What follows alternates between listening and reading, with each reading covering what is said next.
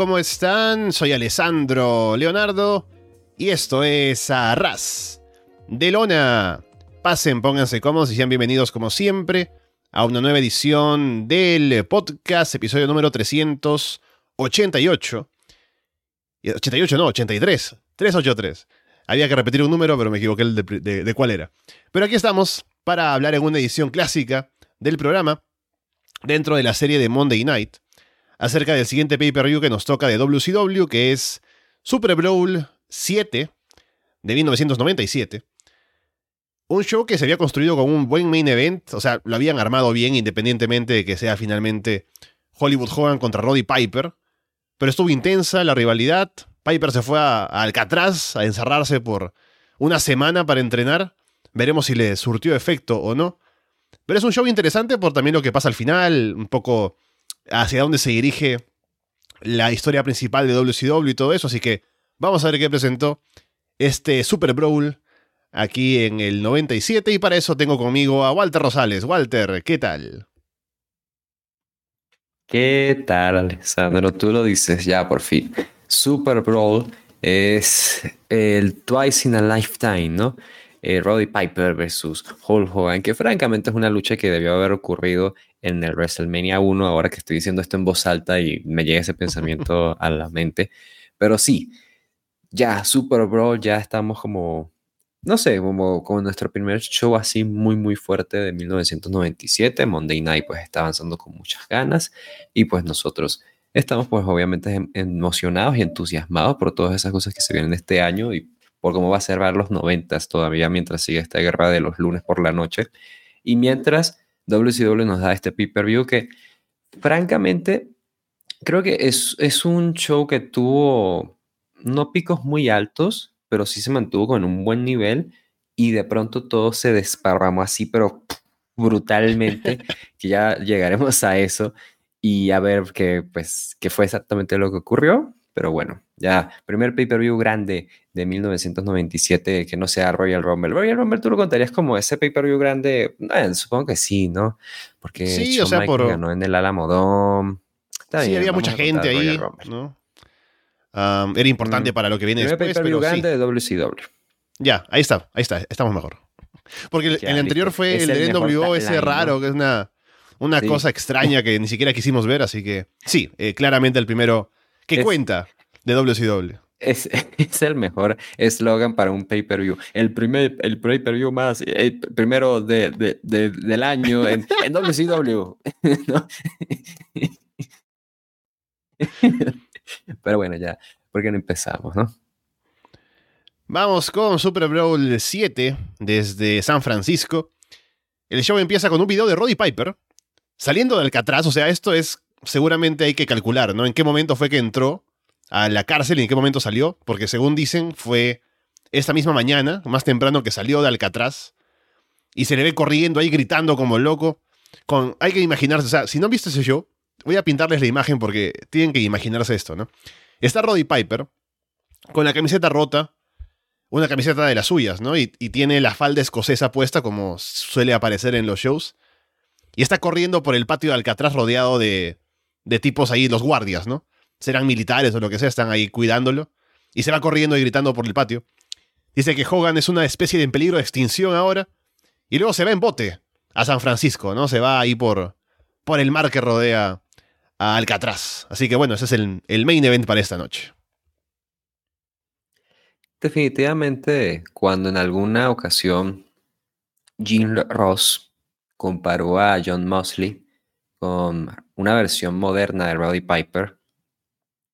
Definitivamente no pensé que Mosley sería tan superior en ese sentido, de que cuando hago esta comparación directa entre este segmento, viñeta, lo que sea de Piper, mini documental, experimento social que vivió Piper encerrado en Alcatraz una semana, versus Mosley y, su video promocionándose que sale de WWE escapando de una cárcel y demás, el segundo tendría, saldría ganando, ¿sabes? es, te, te lo voy a poner de esta forma. No creo que sea una mala idea esto de Piper haciéndose esto para llegar a más agresividad y qué sé yo, porque al menos hay un storytelling allí y está bien.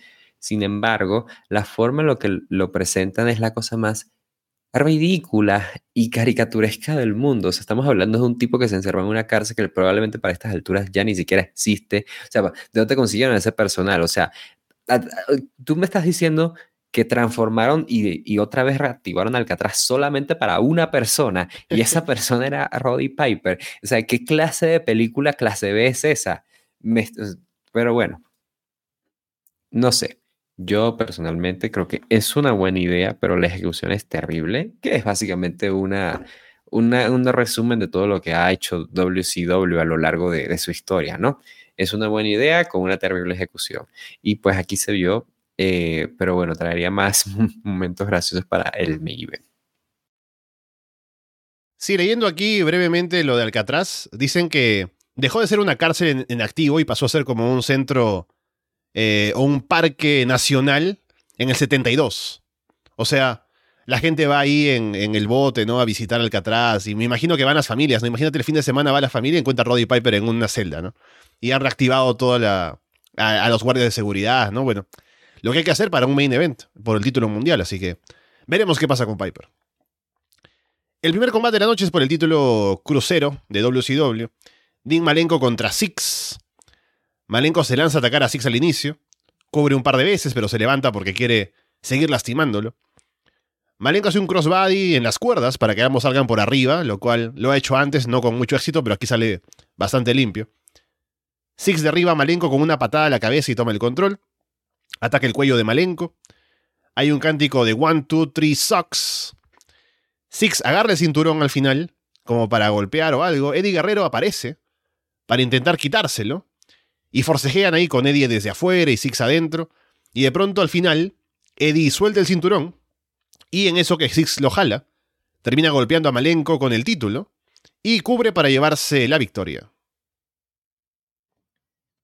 Yo voy a tener que tragarme mis palabras acá.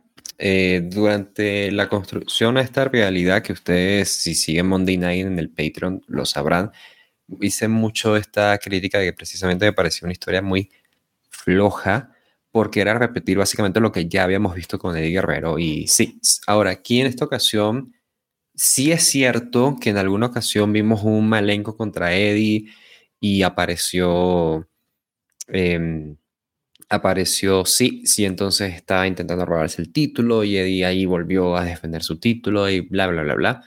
Sin embargo, yo voy a, voy a confesar que no confié en WCW en darle, pues, sabes, atención a esto. Y yo dije, ah, pues simplemente está haciendo una cosa y ya.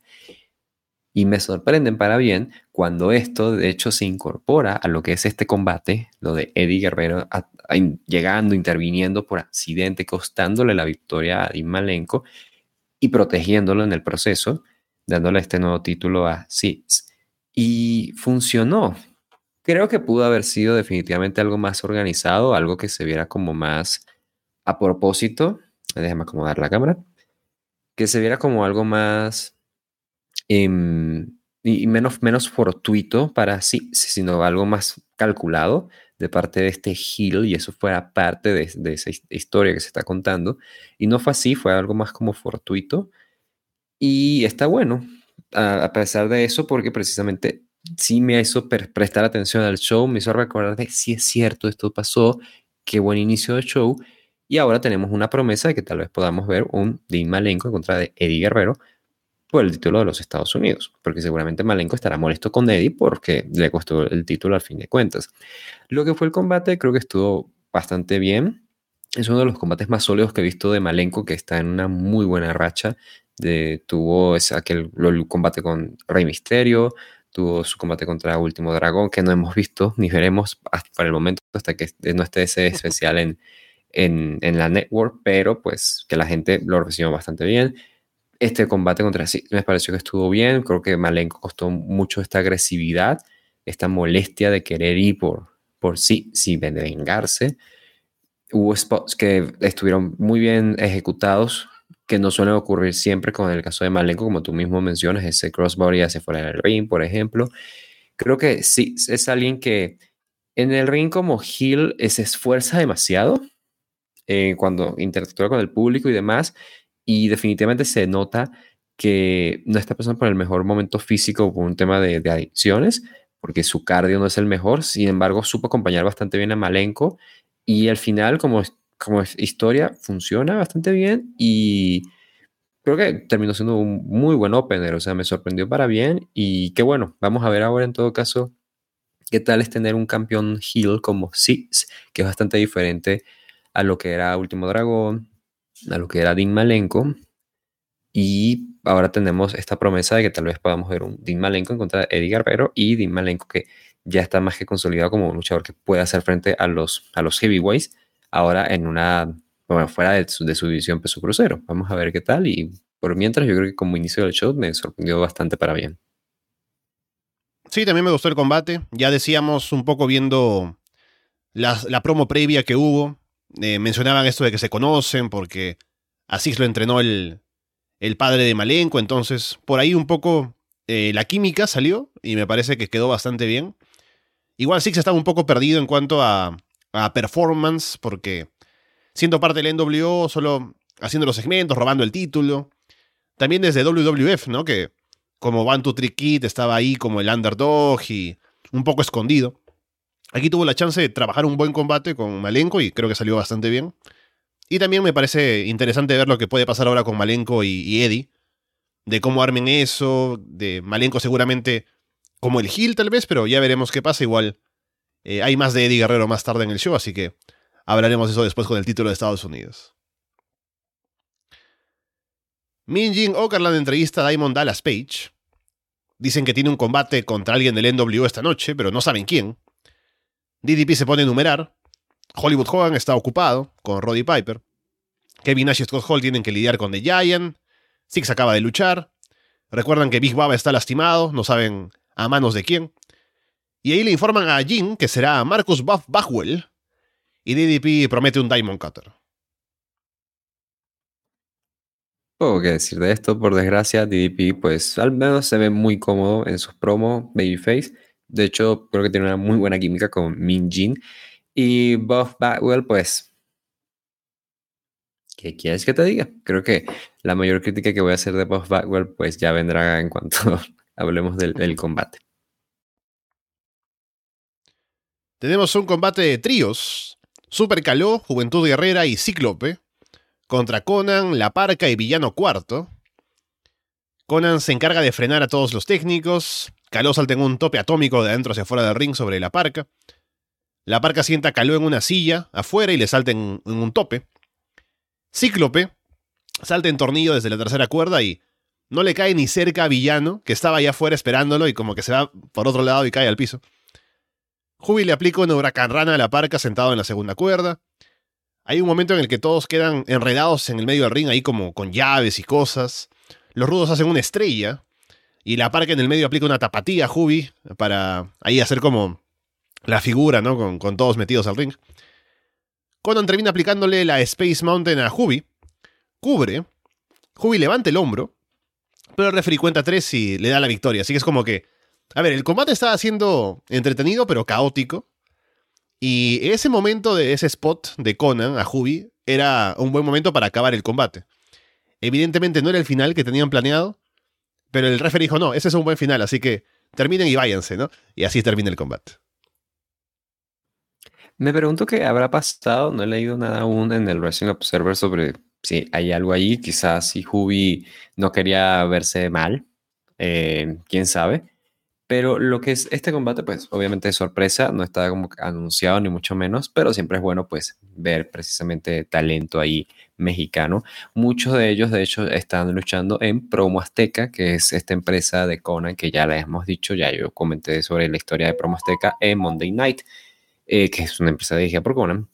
Y fue un buen combate, entretenido. Hubo momentos que el público realmente no está pues demasiado interesado porque después de todo hubo intercambios con Villano y otra persona que ahorita no recuerdo el nombre, que realmente no, no estaban saliendo demasiado bien, como que frenaba mucho, pero una vez empieza esa acción de tope, tope, eh, powerbomb, me lanzo en plancha, lo que sea, la, gente se empieza a meter. Conan se ve muy bien como rudo, o sea, él como rudo es que funciona perfectamente. Este nuevo Conan es un Conan que trazaría su carrera a nivel internacional, porque este es el Conan que internacionalmente conoce más la gente en lugar de el Conan que solía verse en las funciones en México, ¿no? Aquí en México. Entonces, eh, creo que como combate está funcionando bastante bien, sin duda. Eh, no estoy tan conforme con que Juventud se haya llevado el pin, pero Conan se sigue viendo fuerte. Es alguien que a pesar de que no es campeón de los Estados Unidos ya, se ha mantenido una buena posición en el sentido de que ha estado en televisión, está teniendo victorias, lo están presentando como alguien importante, siendo parte de un grupo de mierda. Sin embargo, es Conan, entonces pues bien. O sea, por ese lado pues lo rescato. Y nada, como combate, pues pasa sin pena ni gloria, pero yo como fanático de la lucha libre mexicana creo que pues fue un bonito detalle que tuviésemos este combate aquí de exhibición en medio del pay-per-view. Sí, creo que la lucha confió mucho en Conan de cara al público porque si bien hemos visto actuaciones antes de Juventud Guerrera por ahí en Nitro, Super Caló, no son personajes que hayan pegado demasiado porque solamente son luchadores que salen ahí, de pronto tienen una máscara y demás.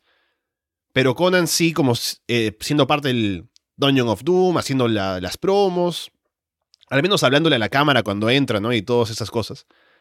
Ya tiene una personalidad que la gente conoce, entonces él es como la base del combate para eh, generar el hit y para la parte de la victoria y todo, entonces creo que Conan hizo bastante eh, bien su rol en ese sentido. Los demás obviamente estuvieron bien también, así que, como digo, fue entretenido, caótico por momentos, la gente como que se perdía en interés también durante algunas partes, sobre todo porque el combate se alarga. Así que el, final llegó cuando parecía que tenía que haber llegado, pero eh, se sintió raro por cómo fue que lo ejecutaron. Combate por el título mundial de la televisión. Prince Ayakia contra Rey Misterio Jr. Y tienen buenas secuencias al inicio, al final Rey hace lucir bien a Prince Ayakia en esta, en esta lucha. Hasta un poco convence de que está casi ahí como para poder ser un campeón, pero no. Luego se ve que hay cosas que no salen tan bien. Ayakia se lanza en un crossbody desde la tercera cuerda sobre Rey afuera. Ayakia domina, salta en una esquina, Rey lo recibe con una dropkick.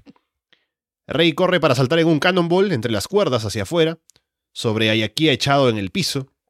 Rey hace un moonsault de rebote en las cuerdas. Ayakia luego lanza a Rey en un angle slam desde la segunda cuerda. Y Lord Steven Regal ataca a Rey afuera mientras el referee está distraído. Lo mete de vuelta al ring. Ayakia cubre para llevarse la victoria.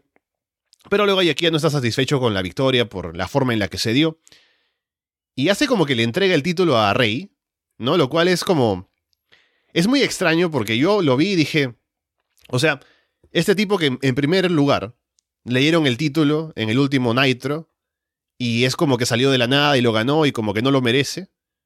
Ahora lo tiene, pero como que no le, no le pesa dárselo a alguien más, ¿no? Como que dice así, no, tú te lo mereces más que yo y se lo da Rey Misterio y Rey se lo devuelve. Así que no me parece que haya quedado bien para Ayakia.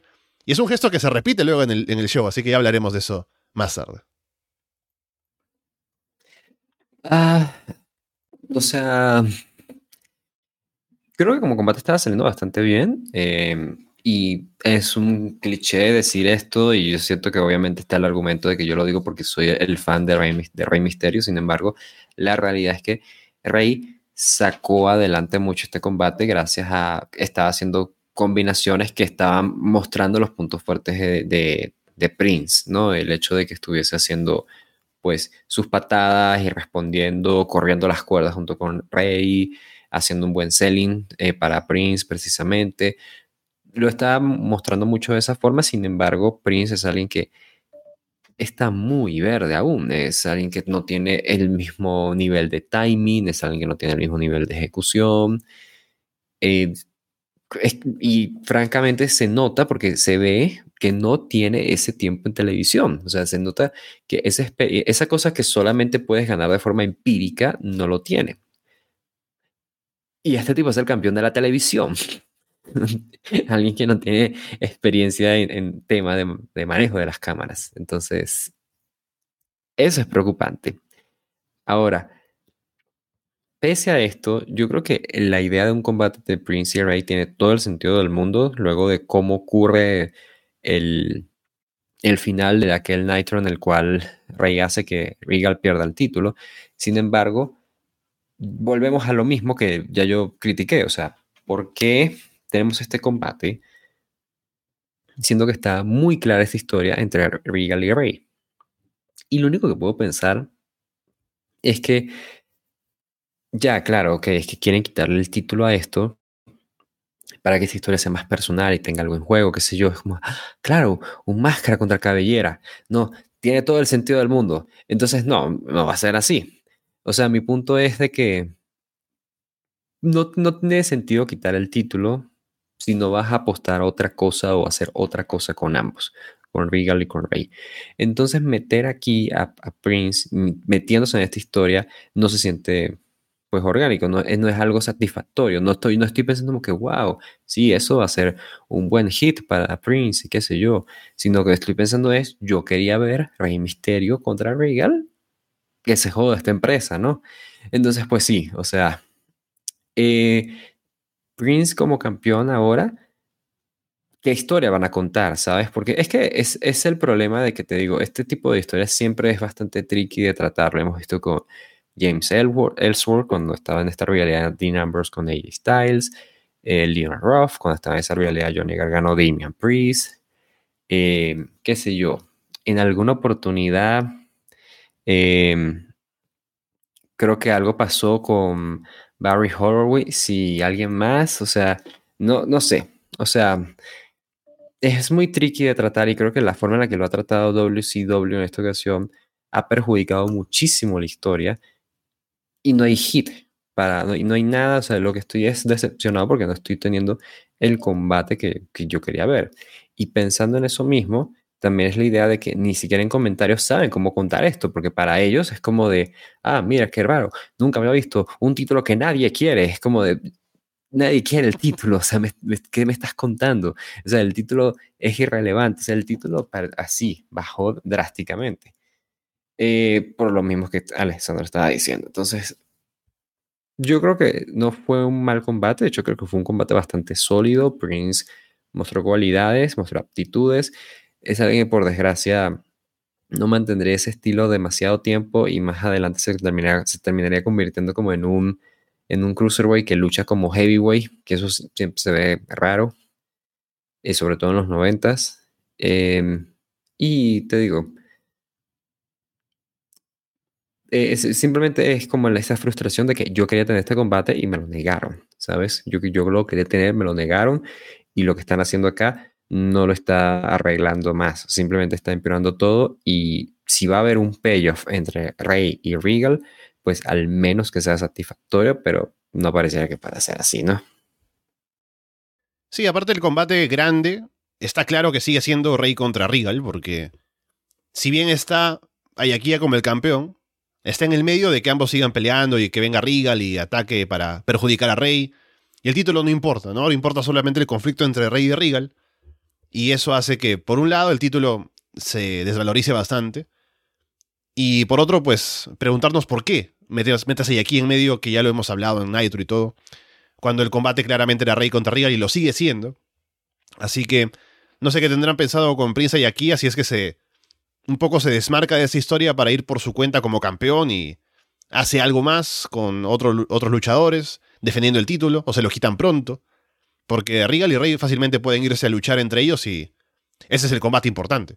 Así que es, raro. Y lo único, como ya lo dijimos, es eh, resaltar lo bien que hace lucir Rey a, a Prince y aquí. Es como, tenemos en el otro lado a, a, Rocky Maivia, ¿no? Si lo pones a luchar con Rey Misterio, ¿qué? Te, lo hace lucir como The Rock. Así que bueno, e, en ese, en ese escalón estamos.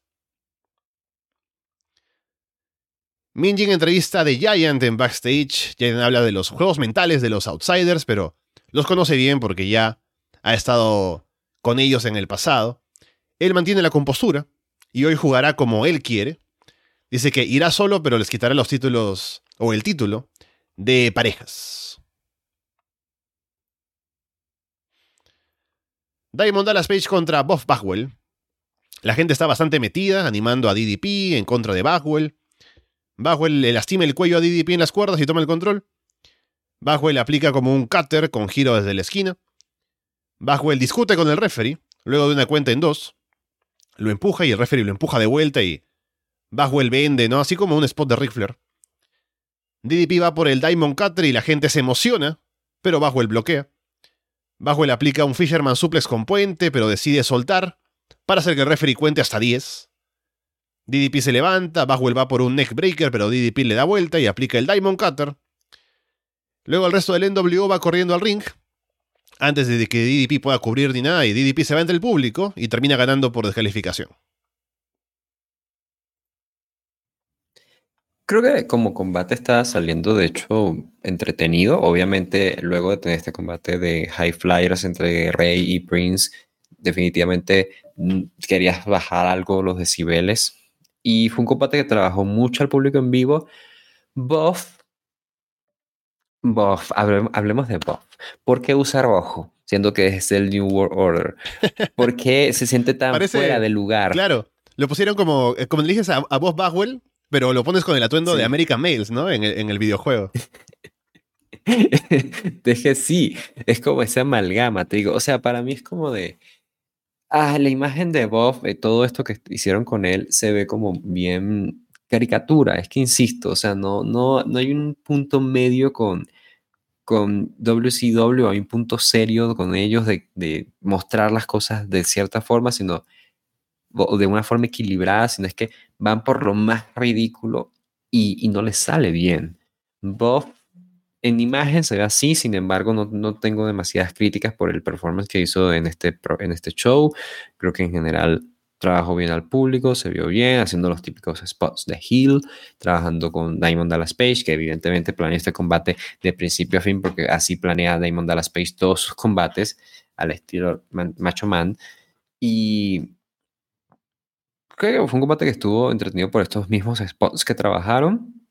Y cuida a Buff, que al final de cuentas, por tener este, este combate así y no llevarse el pin de forma limpia, obviamente lo pone en una categoría por, por arriba de personas como Big Boba eh, o qué sé yo. Eh, Vincent, otros integrantes del New World Order que claramente están escalones por debajo de él, ¿no? Con ellos, con, con él, ¿sabes qué? Te voy, a decir esta cosa. El otro día estaba teniendo esta discusión. Ah, mira, vos, Bagwell. Mira, no, te lo voy a poner así. ¿Tú sabes por qué me caga Carrion Cross?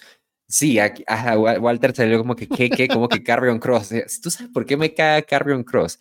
Carrion Cross me caga porque es un tipo que ni siquiera la gente dice, ah, mira, es que él pudo haber sido bueno. No, no, no. Ni siquiera. Él, es que él podría ser bueno. Él de verdad tiene todo.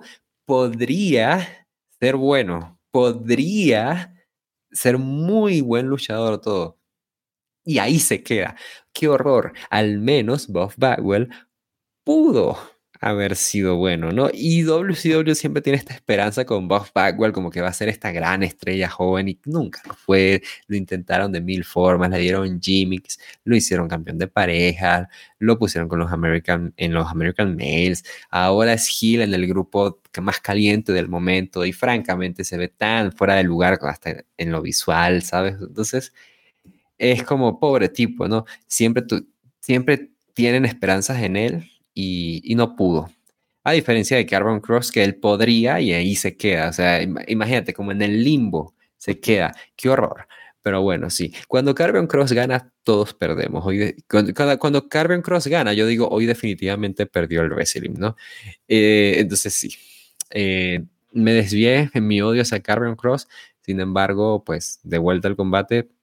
Pero como combate funcionó bastante bien. De hecho, pese a las críticas que hago del propio Buff, y Diamond Dallas Space, pues está encaminado en esta historia en contra del New World Order. Entonces está bueno, como Babyface lo plantea bastante bien y pues a ver si puede escalar de nivel en todo caso y lo vemos en un combate igual más fuerte. E-, él, si, si la historia hubiera sido otra, él podría haber sido compañero de The Giant acá en el pay-per-view, ¿sabes?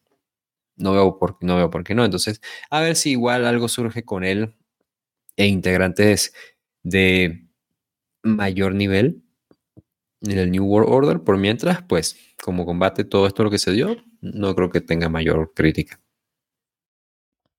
Sí, no se puede culpar a WCW por tener esperanzas en Bob Bagwell porque mostraba aptitudes. Incluso en American Males decíamos, o sea, se veía que de pronto si vas a darle el push a alguien entre Bagwell y Scotty Riggs, obviamente Bagwell es el que destaca más, por la personalidad también. En el ring no, no lo hacía mal.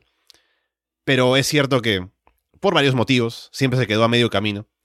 Pero aquí todavía tienen como la esperanza de ver qué pasa, ¿no? Y no es algo que me parezca descabellado. Pienso que sí, sí, sí, sí, llego a ver lo que ve también WCW, así que que lo sigan intentando. Pero el combate estuvo bien, sin mucho más. Y bueno, solamente una victoria más para DDP que va escalando posiciones. Combate por el título de los Estados Unidos, Eddie Guerrero contra Chris Jericho. Yo recuerdo este combate ya haberlo visto, porque lo pusieron en, un, en uno de esos videos em, de los recopilatorios, ¿no? El, esa colección de Viva la Raza, tres discos de, de Eddie Guerrero y su carrera, ¿no? Y pusieron este combate. Y siempre desde que lo vi la primera vez me pregunté por qué. Porque es un buen combate en el ring, pero la gente no reacciona. Y es el único combate del show en el que la gente está distraída, no, no reaccionan, se le ve caminando por atrás, ¿no?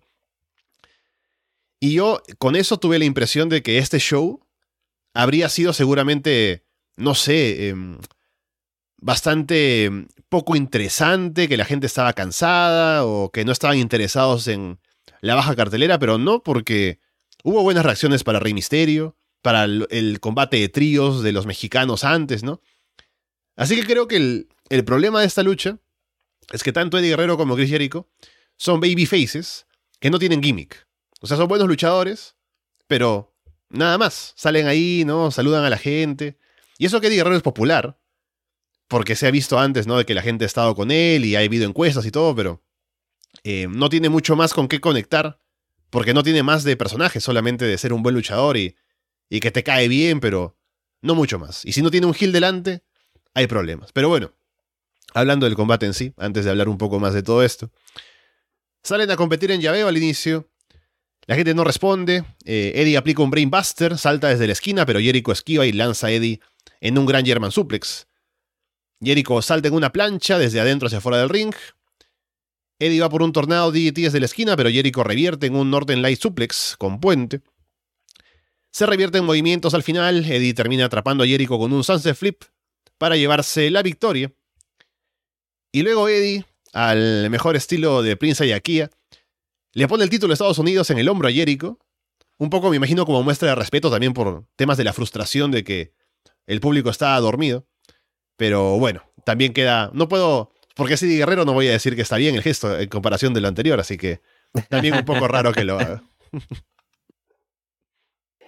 Sí, creo que como combate, en, realidad está saliendo bien el combate. Creo que si hay algo negativo del combate sería creo que el clima no se construye tan bien, es simplemente un final que llega así sin más. Em, creo que precisamente le faltó estos spots para llegar a ese, a ese clima, pero también estos, estos high spots para tener unos picos altos más en el, en el medio del combate, que creo que no fue tanto así, creo que fue simplemente como intercambio, intercambio, movimiento, movimiento y, ya. No, no, fue como que contándome algo, eh, porque no había mucho que contar, ¿sabes? O sea, esto es un combate que se anunció porque, porque sí, Chris Jericho es retador al, al título de los Estados Unidos y, ya está.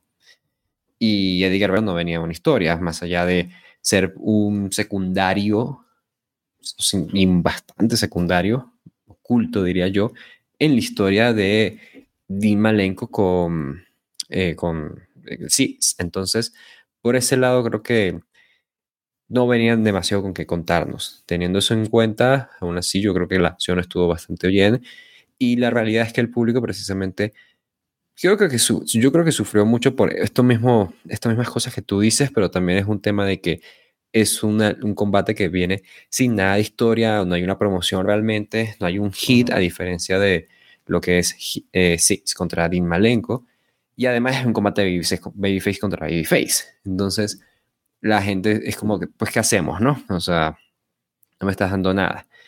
Eh, Eddie es alguien que tiene el apoyo del público, lo ha recibido antes en el pasado, es alguien que tiene la simpatía del público, de hecho, y entiendo la presión que puede ser para él el ser campeón y no estar generando estos resultados. De hecho, Eddie Guerrero eh, es conocido porque cuando él fue campeón mundial de WWE, él pidió que le quitaran el título porque estaba eh, teniendo malos resultados en house shows y así. Entonces, él es conocido por tener esa autocrítica y ese.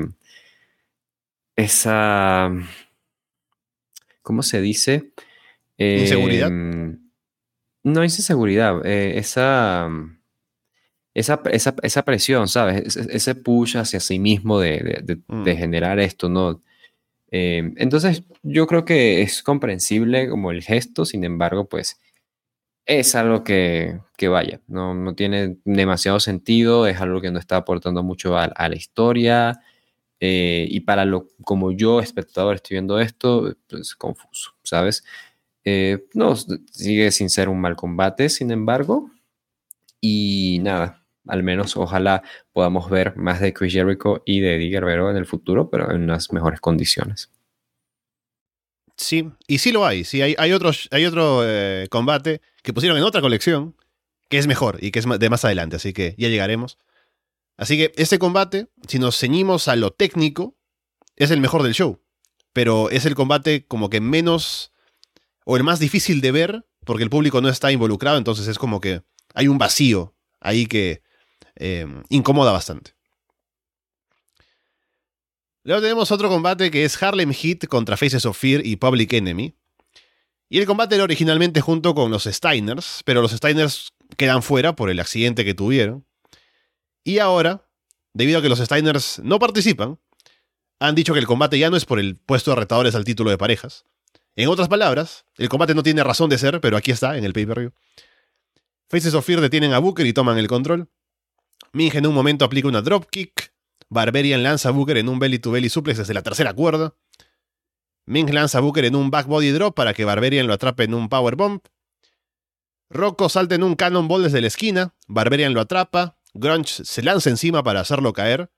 Y Rocco cubre a Barbarian para llevarse la victoria. Creo que como combate estaba saliendo bastante bien. De hecho, el público estaba metido precisamente por, pues, ¿sabes? Los típicos spots de el, el luchador que viene de la nada y rompe la cuenta, ¿sabes? Que este tipo de combates se prestan para eso. Eh, no entiendo por qué Rock Rock llegó calvo. no, no, es así una explicación o algo. Eh, pero sí, creo que en general se manejó bien. Faces of Fear supieron como también llevar mucho este ritmo de ser los heels que estaban dominando para luego pues tener eh, la intervención de un babyface con su hot tag en el caso de Harlem Heat o en el caso de Public Enemy. Me encantó eh, este spot final, creo que fue un buen final.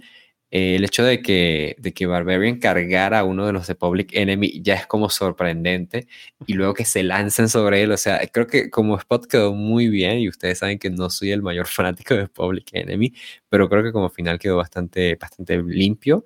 Cuida a Harlem Heat, que creo que deben, deben de ser cuidados.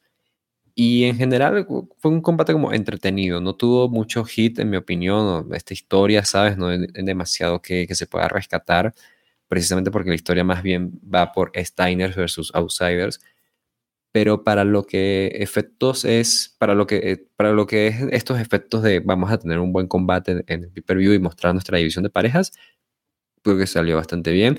WCW tiene una buena división de parejas y aquí lo, lo demuestran, que ni siquiera tienen a sus campeones en este combate, pero tienen este combate para decidirlos y termina siendo pues uno que resulta entretenido.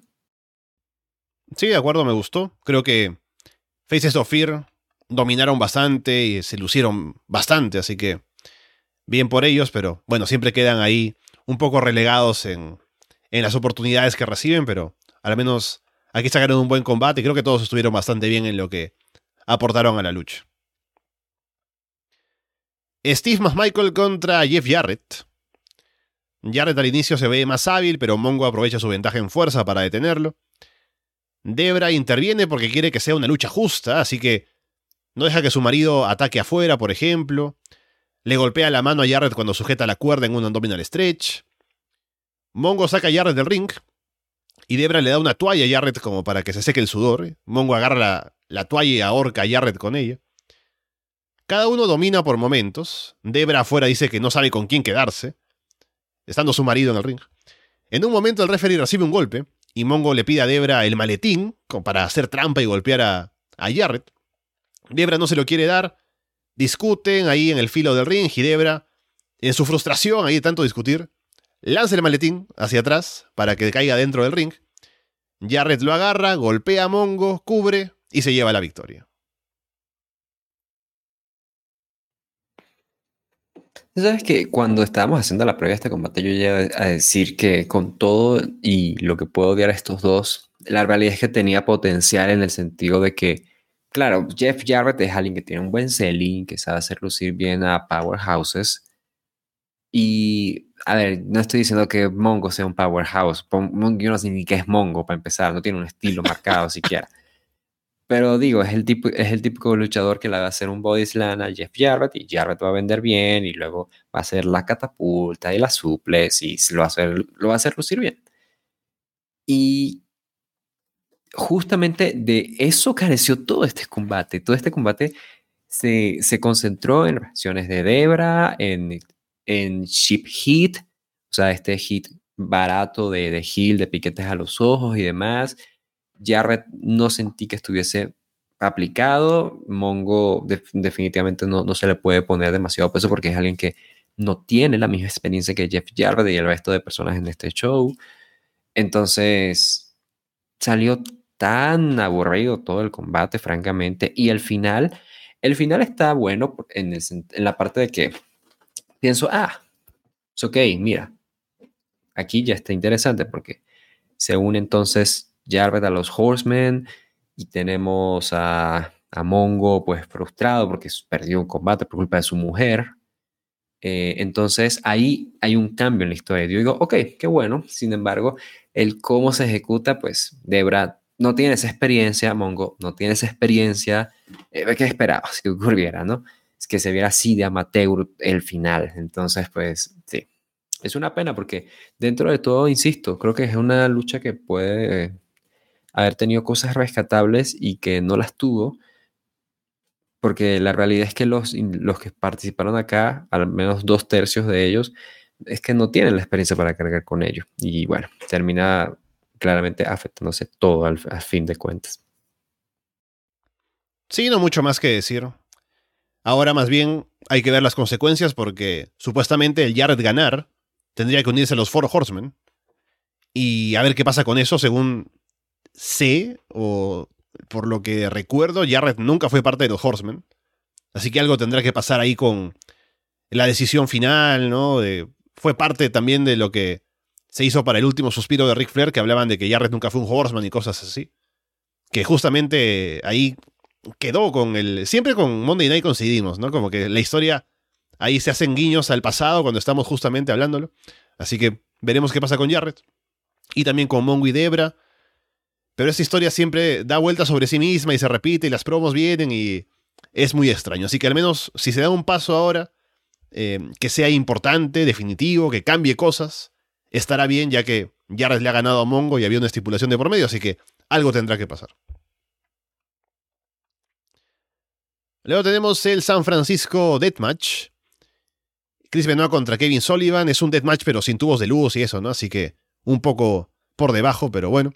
Lo que sí tiene es Woman y Jacqueline, que están cada una, o bueno, es como un strap match, ¿no? Entre ellas, porque tienen la correa puesta en la muñeca y están así como siempre em, enlazadas la una a la otra. Y se arma el brawl inmediato entre ellas, y también entre Benoit y Sullivan en el ring. Woman golpea a Jacqueline con la correa en el ring, Sullivan se pone en medio de las dos, y Woman golpea a Sullivan en la entrepierna con la correa, ¿no? Que ese spot no puede faltar cuando hay una correa de por medio. Jacqueline luego azota a Benoit con la correa. Sullivan le pone la correa a Benoit en el cuello, lo hace colgar por un lado del ring. Jacqueline abajo le patea la entrepierna a Benoit. Jacqueline golpea a Benoit afuera y Woman golpea a Sullivan en el ring. Benoit y Sullivan se van a pelear entre el público mientras las mujeres se quedan en el ring. Sullivan golpea a Benoit con el rodillazo en la esquina, remata con el stomp. Woman golpea a Sullivan con la correa. Benoit aprovecha la distracción para aplicar un pile driver. Benoit pone a Sullivan sobre la mesa, una mesa que estaba armada en el ring. Jacqueline intenta detener a Benoit, pero no llega porque Woman le está jalando con la correa. Así que lo que llega a hacer, cuando Benoit sube a la esquina, es ponerse encima de Sullivan para protegerlo. Benoit salta encima de ambos, la mesa no se rompe, pero aún así el público reacciona, ¿no? Como que fue un gran spot. Habría estado bonito que se rompiera la mesa. Pero aún así es el spot final y Benoit cubre a Sullivan para llevarse la victoria. Y luego de todo eso, se ve a Anderson mirando todo desde la rampa, vienen los referees a atender a Benoit, Sullivan y Jacqueline que siguen lastimados.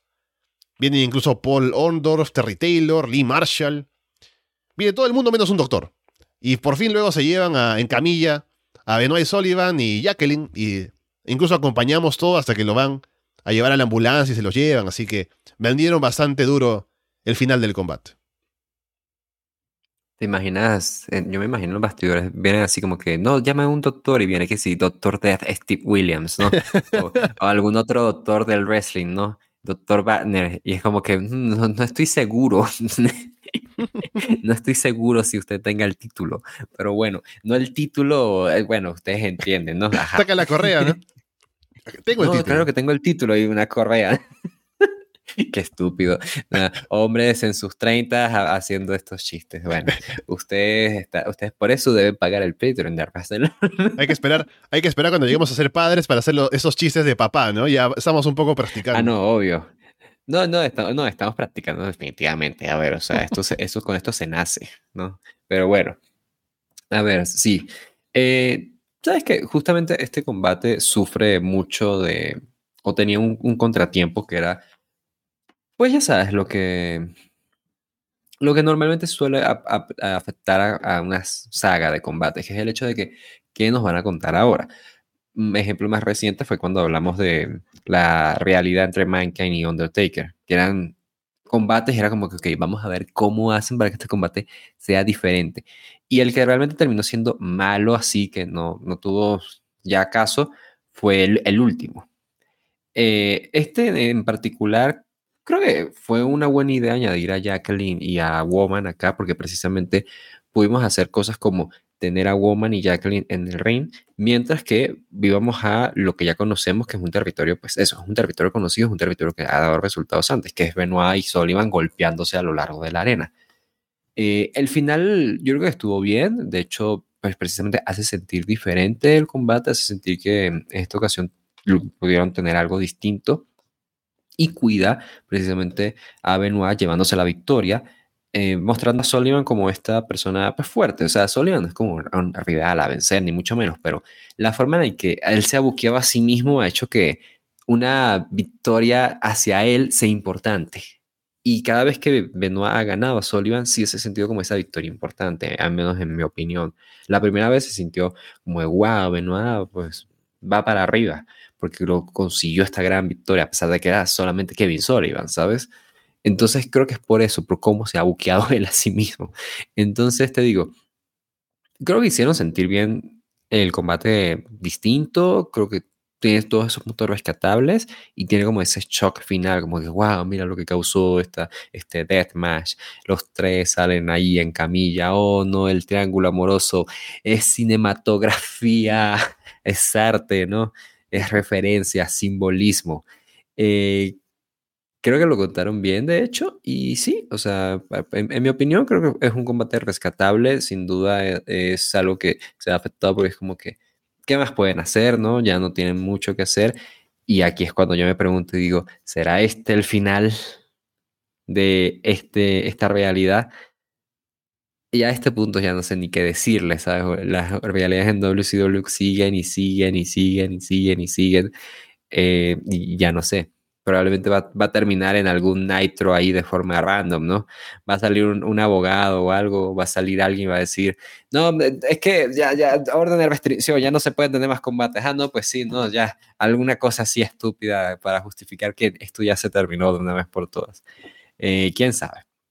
por mientras, eh, creo que como esto para su performance en el pay-per-view, rescatable sin duda, creo que fue bastante bien y a ver si podemos seguir teniendo más de, de Jacqueline en televisión, de alguna, no sé, avance para Benoit que no, sea, que no involucre tener que enfrentarse al hombre al, que le está pedaleando la bicicleta, ¿sabes? Le está soplando el bistec, o sea, no tenga que ver con eso, o sea, que tenga que ver con otra cosa, Dios mío. Sí, el factor en este combate que era el que generaba dudas, era, o lo novedoso era principalmente Woman y Jacqueline allí, con la correa además, entonces era un combate un poco difícil de, de buquear, me imagino, ¿no? Un poco de, de, armar, con la acción por dos partes y la intervención de unos y otros, pero al final creo que lo llevaron bien, y me gustó. Y debería ser el final, porque de aquí no hay nada más que puedan hacer que supere esto, o sea, con todos los elementos que han metido. Con el final de la ambulancia y todo, podrían decir que, bueno, ya hemos llegado a un punto en el que debemos parar, porque si no, ¿dónde vamos a acabar? ¿no? En ambulancia se va la gente, estamos lastimándonos, entonces hay que dejarlo ahí. Pero no hay nada garantizado, entonces podría ser que continúe. Pero pienso que sería un buen punto aquí para terminarlo, así que veremos qué pasa con eso. Y que no avance, ya que tuvo esta victoria, y seguramente de aquí podrá tener como un impulso para hacer otras cosas, pero en WCW nunca nada está. Eh, sigue una línea siempre lógica, así que veremos qué pasa. Título mundial de parejas de WCW, los Outsiders contra The Giant. Hall y Six vienen con una camiseta de aztecas, no sé por qué. Giant domina a Hall al inicio y lo lanza eh, a su esquina para que entre Nash. Giant detiene a ambos y saca a Nash del ring con una dropkick. Una dropkick de Giant que queda bastante bien. Hall distrae al referee para que Six golpea a The Giant en la nuca con el título crucero. Hall aplica un bulldog desde la esquina. Nash cubre pero cuenta en dos. Dominan a Giant, la gente pide a Lex Luger. Six salta desde la esquina otra vez, pero Giant lo atrapa y se lo lanza Nash. Hall golpea a Giant con el cinturón y Nash remata con el Jackknife Powerbomb. Y en eso aparece Lex. Eric Bischoff intenta detenerlo, pero Lex lo empuja por ahí y se va corriendo al ring. Lex le pide el taja a Giant y hace el comeback. Lex le aplica el torture a Nash para someter y llevarse la victoria. Y suena la campana. Pero aún así Giant luego le aplica el chokeslam a Hall, hace que el referee también cubra, o más bien que cuente cuando él cubre. Como para, porque me imagino que ahí hay algo que tenían que cumplir con, según la historia que quieren hacer y hubo como un error tal vez antes con la rendición, pero bueno. Ganaron los títulos aparentemente de Giant y Lex Luger. Creo que es otro combate que se mantuvo mucho en esa misma línea de todo el show. Si, si tú te fijas en Cage Match, básicamente es como 8, 7, 6, 6, 7, así. O sea, se mantiene mucho en una muy buena línea todo, todos los combates y son bastante diferentes entre sí. Este combate en particular fue bueno no porque tuviésemos estas combinaciones a lo, a lo tap team wrestling de, ¿sabes? Los, ¿sabes? Haciendo dominio Hill y luego el hot tag de, de Giant y entra y rompe la casa y el falso final. O sea, no fue definitivamente DIY versus The Revival, ¿no?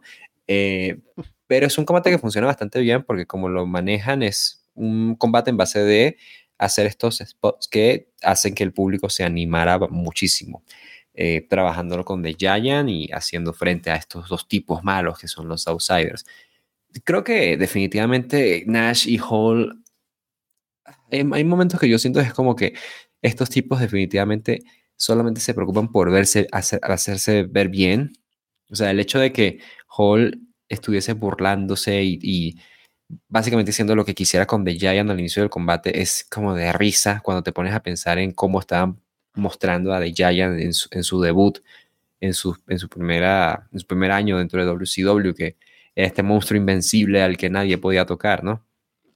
Y creo que sin embargo, pues está teniendo unos spots a lo largo del combate que funcionan, que animan al público y que termina por explotar todo en, en éxtasis cuando aplica Nash esa Jeff Knight Powerbomb a The Giant que se ve espectacular. Y luego, para colmo, llega Lex Luger. O sea, que eh, ¿quién no va a aplaudir a Lex Luger, no? A esta, mira, la respuesta es muchas, es muchas personas, pero a estas alturas de, 1997 y de Monday Night, para nosotros Lex Luger está demasiado over. O sea, todos queremos a Lex Luger. Al principio estábamos dudosos y luego se ganó nuestro corazón, ¿no? Entonces llega y es como de, o sea, el público todavía se venía aún más. Creo que fue un, muy bien planeado eso. Y es un combate que, que, es un final más bien que protege a los outsiders y le da la victoria a Luger y a The Giant que se siente como, se siente bien, ¿no? El hecho de cómo ha progresado naturalmente esa historia de Luger versus Giant y termina con ellos dos bajo un mismo bando siendo campeones enfrentándose a este enemigo en común. Creo que es como un buen momento, es una buena recompensa para ver esto, ¿no? Como de, ah, mira cómo atacan a Luger y atacan a Giant y ellos finalmente tienen este momento eh, a ver si nos salen con alguna cosa de, ah, no, pues ustedes tienen que entregar los títulos así como ya hicieron con los Steiners. Eh, sin embargo, creo que para los efectos del pay-per-view terminó siendo pues un, combate entretenido, diferente al resto de combates que vimos en el show y que terminó pues trayendo algo bueno a la mesa. Que aquí me interrumpo para decirte algo porque se me olvidó por completo. Y, yo quería decir esto, no sé por qué no lo anoté sí, hay dos temas de, del New World Order, ¿no? El uno es el clásico, no tengo ni que taradear, taradearlo porque ustedes lo saben. Y el otro es el, el tema para los Jovers, ¿no? El sí, Sean Wallman, el dos veces Hall of Famer de WWE, esos son cuatro, dos veces Hall of Famer de WWE, sale con ese tema de entrada. ¿Qué Jover, Dios mío? ¿Cómo le van a poner ese tema? O sea, ¿qué me estás diciendo? Ay, no. O sea, sí, o sea, pobrecito. Y bueno, sus amigos salen con el tema principal, pero al menos ellos pierden el título. Entonces, Dios da, Dios quita, supongo. Sí, creo que el combate fue lo mejor que podrían haber sacado con lo que tenían ahí de elementos. Y me gustó. Eh, lo llevaron bastante bien. También creo, así como, como ya lo dices, que tienen todo ahí puesto en la mesa para que salga Bischoff a decir no, que al final intervino Lex, no tenía el permiso, además me empujó, yo soy un oficial, ¿no? Entonces, tiene muchos, muchas vías por las cuales puede hacer lo mismo de quitarle el título, así como hizo con los Steiners, luego de, de Soul Out, para que vuelva el título a los Outsiders, pero ya veremos eso. Algo que me gustó de este combate fue también el hecho de que noté a Holly Nash dispuestos a poner over a, a, los otros, ¿no? Algo que no pasa normalmente con, con el NWO. Y ellos estuvieron ahí vendiendo bien para The Giant. Nash dejándose cargar ahí. Claro, Nash aplicó un Jackknife Powerbomb a The Giant, ¿no? Pero luego se deja cargar en el Torture Rack. Hall recibe el Choke Slam, ¿no? Se ven como que. Se ven derrotados al final. Y eso me parece que, que está bueno. Porque no están. O sea, siendo heels. Y aparte estando tan over como está el NWO. No les hace nada de daño este tipo de finales. O, de vender de esa manera. Así que me parece que está bien. No es una constante con el NWO, sobre todo hablando de Hollywood Hogan, pero me gustó verlo acá y creo que eh, dejaron bastante bien posicionados a Giant y, y, Lex luego de la victoria. Pero habrá que ver qué pasa con ese título cuando llegue Nitro.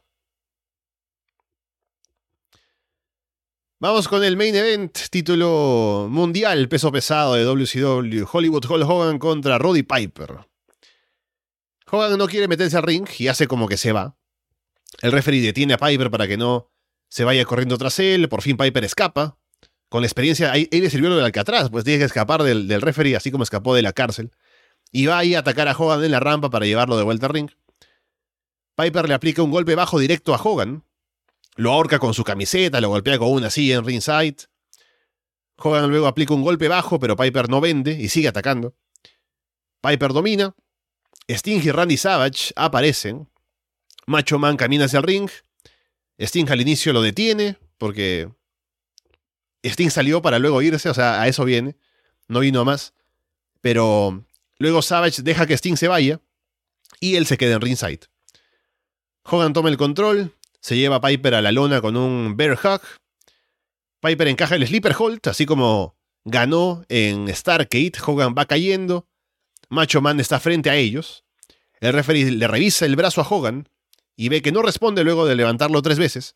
Así que le da la victoria a Piper, pero luego Savage jala a Hogan para ponerle los pies debajo de la cuerda y así se justifique que no fue una victoria legítima la de Piper. Esto no se explica, o sea, no lo dicen ni para el público, ni lo dicen los comentaristas, ni se lleva bien, o sea, es como que de un momento ganó Piper y después siguen luchando. No, no, no, no se deja claro la transición. Pero bueno, aparte, mientras el referee está eh, todavía con Piper, Macho Man le da una manopla a Hogan. Suena la campana, Hogan golpea a Piper con la manopla, cubre y se lleva la victoria para retener el título. Y luego Macho Man ayuda a Hogan a levantarse, golpea a Piper, le pinta en W en el pecho con aerosol a Piper. Hogan sujeta a Piper y Savage le aplica el elbow drop. Savage luego sujeta a Piper para que Hogan aplique el leg drops.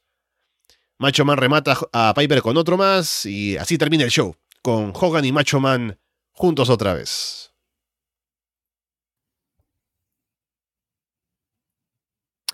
Sting no puede tener buenos amigos, ¿verdad? Todo, eventualmente todos terminan dándole la espalda, la espalda, o sea, es como de, la, ¿sabes? La relación de Sting, las amistades es como la de, no sé, Walter y su vida amorosa, ¿no?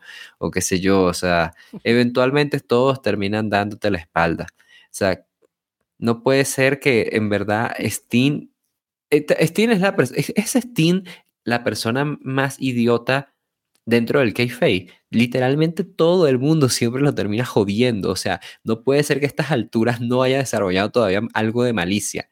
Y cuando parece que lo ha desarrollado, te sacan. No, no, no, es que Macho Man era de los malos. Ya, o sea, ya, ya, ya, ya, o sea, ya, ya basta. Pobre Steam. Y, y sí, o sea, eh, te voy a decir una cosa, tal vez yo esté loco. Este combate me pareció al inicio muchísimo mejor que el anterior que habían tenido, porque precisamente fue como de este brawl y, estaban contando esta historia precisamente de Piper siendo este el luchador que está loco porque viene de Alcatraz, ¿no? Eh, y va con todo hacia Hogan, ¿no? Y queriendo buscar venganza y qué sé yo. Y vienen acá y te muestran eso al inicio y luego todo se, desploma cuando Hogan aplica un bear hawk y convierte esto en un combate de los ochentas, ¿no? Eh, no, no, no, yo soy Gil, voy a dominar por completo y luego tú vas a tener un momento y vamos a tener todo este final de mierda. Ok, vale, tenemos esto. Y cuando llega el final, pues termina siendo un final bastante, pues, problemático porque ya de por sí, esta idea de que salieran Randy Savage y Steen ahí fuera y tuviésemos todo esto de, ah, mira, no, estos están protegiendo a Piper para que se dé la victoria, ah, no, Macho Man es malo, pero por supuesto que Macho Man es malo. Sea, por supuesto que Macho Man se está aliando con el hombre que lo separó de su mujer por una cuestión de contrato que hoy en día seguimos sin entender, o sea, no, no tiene ningún sentido. Porque Macho Man es Gil, es que de verdad. No tiene sentido. Sin embargo, la explicación es muy sencilla y es que Hulk Hogan no podía perder. Y la única forma en la que Hulk Hogan no puede perder siempre termina concluyendo en alguna cosa extravagante, así extraña, ¿no? O sea, eh, o sea, nivel, qué sé yo, el cierre del tercer acto de un episodio de un show más, así de reverado tiene que ser un, un final de un combate de Hulk Hogan, ¿no? Y esto fue lo que ocurre precisamente. Eh, ya viendo todo lo que ocurre, la verdad es que para, por mí, creo que tener a Macho Man de Hill es muy bueno. Creo que Macho Man como Hill eh, puede dar mucho a, televisión y demás. Eh, se presta para combates interesantes, sin duda, como DDP versus Macho Man. y no sé, es algo que me interesa ver sin embargo, la forma en la que estoy obteniendo esto es, ¿sabes? Bastante accidentada. Y ocurre de una manera en la cual, pues sencillamente nosotros no estamos recibiendo, pues con los brazos abiertos, porque más allá de, esta frustración natural del Babyface no ganó, está el hecho de que estamos teniendo un, mal final en un pay-per-view que está yendo en una muy buena línea, está siguiendo este esta consistencia bastante bien, pero cae muy fuertemente con un final de mierda en un combate de Hulk Hogan, que son sinónimos, ¿no?